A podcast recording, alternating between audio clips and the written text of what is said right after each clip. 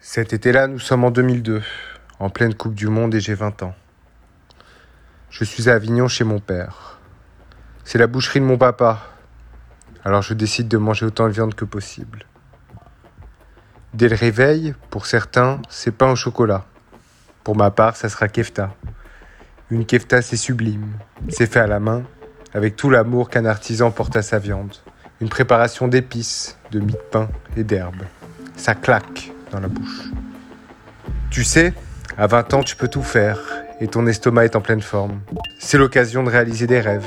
T'imagines Tu prends un morceau de bœuf et on te le coupe.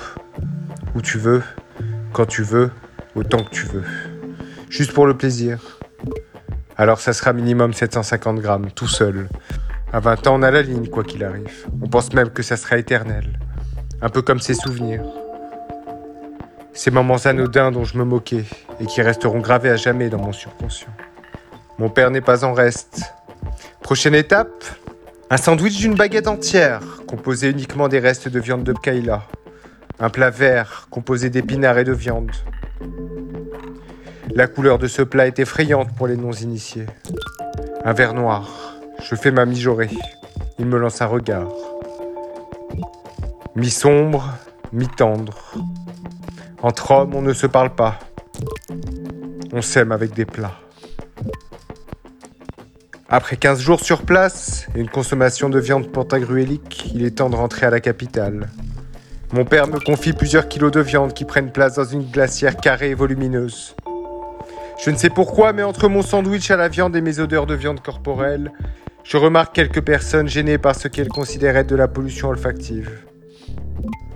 Quelques heures plus tard, je suis enfin sur la capitale. J'entame alors ma traversée de Paris digne de Gabin.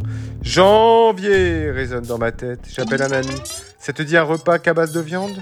J'ai plusieurs kilos de fraîche, tu vois. À 20 ans, on a toujours des amis qui sont partants pour tout et surtout pour n'importe quoi. Notre n'importe quoi à nous sera un repas composé uniquement de viande. Dès l'entrée, 20 tranches de charcuterie en tout genre. Le tour de chauffe démarre, on remplace les frites par les merguez, 700 grammes. Le gris tourne à plein régime. Merci la haute. Merci le barbecue d'appartement. Merci le monde moderne. On s'enchaîne à la kefta maison, encore 15 à 2. Puis un très beau morceau de noix d'entrecôte, la tendresse incarnée.